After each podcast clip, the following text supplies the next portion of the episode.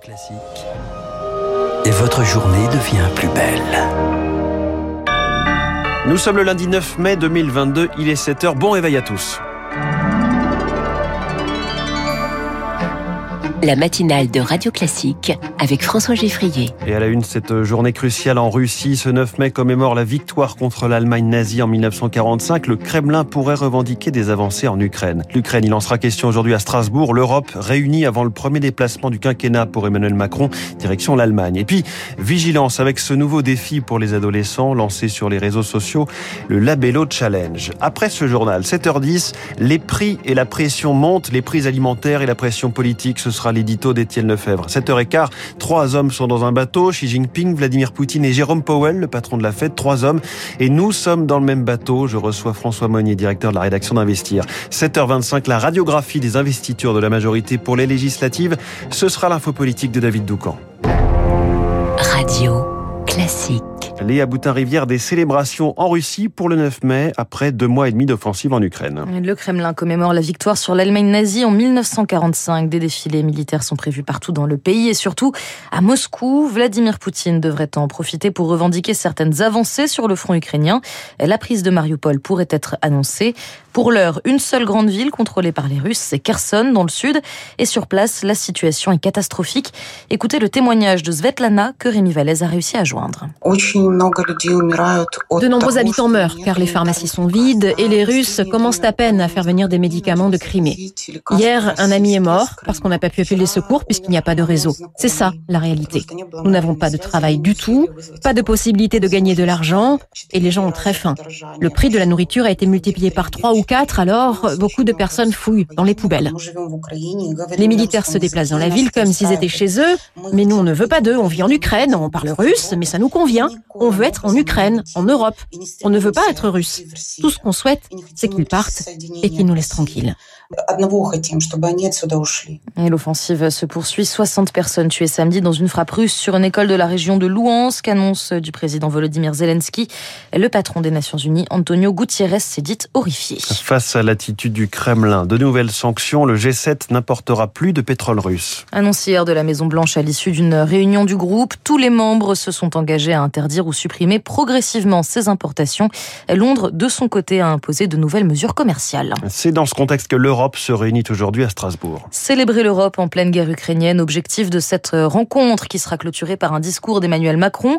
Le président français ira ensuite à Berlin rencontrer le chancelier Olaf Scholz, premier déplacement depuis sa réélection.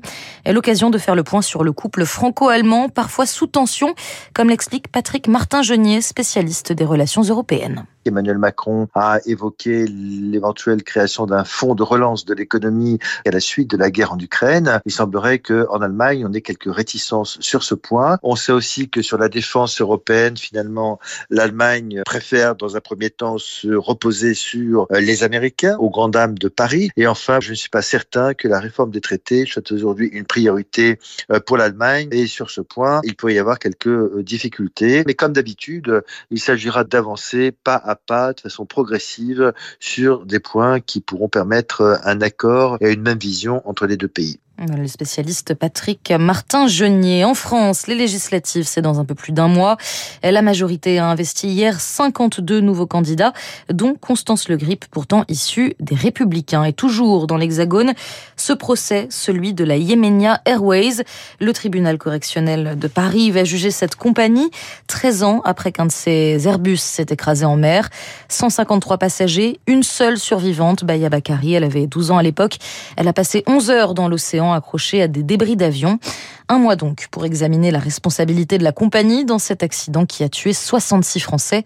Elodie Wilfried, les parties civiles veulent faire de ce procès celui des avions poubelles. C'est un Airbus vieux de 19 ans qui s'est écrasé ce soir du 29 juin 2009 au large des Comores. Un appareil si vétuste qu'il était interdit de vol en Europe. Pour autant, l'état de l'avion ne serait pas à l'origine du drame. Pour les juges d'instruction, deux failles majeures sont en cause. D'abord, sur le plan logistique.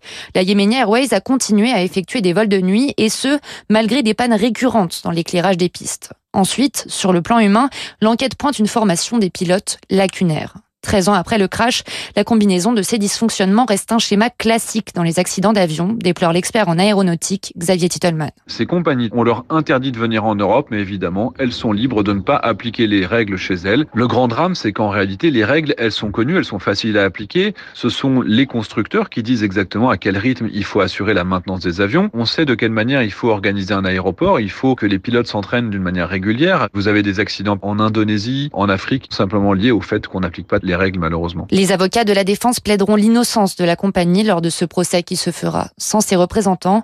La Yéménia encourt 225 000 euros d'amende pour homicide et blessures involontaires. Et la justice française doit aussi se prononcer dans l'affaire Fillon. La Cour d'appel de Paris rendra cet après-midi son jugement. L'ancien Premier ministre et son épouse sont soupçonnés dans un dossier d'emploi fictif. Prudence, un nouveau défi fait son apparition sur les réseaux sociaux. Ça s'appelle le Labello Challenge. Il s'agissait au départ de mettre du baume à lèvres puis de se faire embrasser.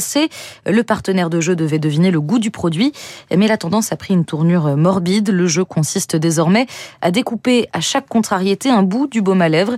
Lorsque le tube est fini, le ou la propriétaire est censé mettre fin à ses jours. Pour l'heure, aucun drame n'a été recensé, mais les défis de ce type se multiplient, alors faut-il s'inquiéter? Le pédopsychiatre Stéphane Clerget. L'adolescence, hein, c'est un âge où on se pose beaucoup de questions sur le sens de la vie, donc c'est pas un hasard si les challenges mettent souvent en jeu euh, la question de la vie. Alors est-ce que c'est dangereux? Eh bien, ça peut l'être pour des adolescents qui ont des idées suicidaires euh, avérées qui euh, pourrait se dire c'est l'occasion de le faire, surtout qu'il y aura euh, en plus une médiation et une espèce d'accompagnement. C'est un peu comme s'il était du coup porté par le groupe euh, pour le faire, presque soutenu, voire encouragé. Donc ça favoriserait le passage à l'acte. Voilà, donc vigilance, mais je le répète, aucun drame à ce jour. Et TikTok, le réseau social préféré des adolescents, a restreint l'accès à la plupart de ses vidéos. Merci, c'était le journal de 7 heures signé Léa Boutin-Rivière. Vous revenez tout à l'heure à 8 heures. Dans un instant, l'édito d'Étienne Lefebvre un chèque alimentaire pour contrer l'inflation. La promesse était aussi simplissime que sa mise en œuvre est complexe. Puis cette question, où vont nous mener les trois hommes qui ont donné euh, trois coups de frein à l'économie mondiale? Xi Jinping, Vladimir Poutine, Jérôme Powell. Mon invité François Monnier, le patron d'Investir, Radio Classique.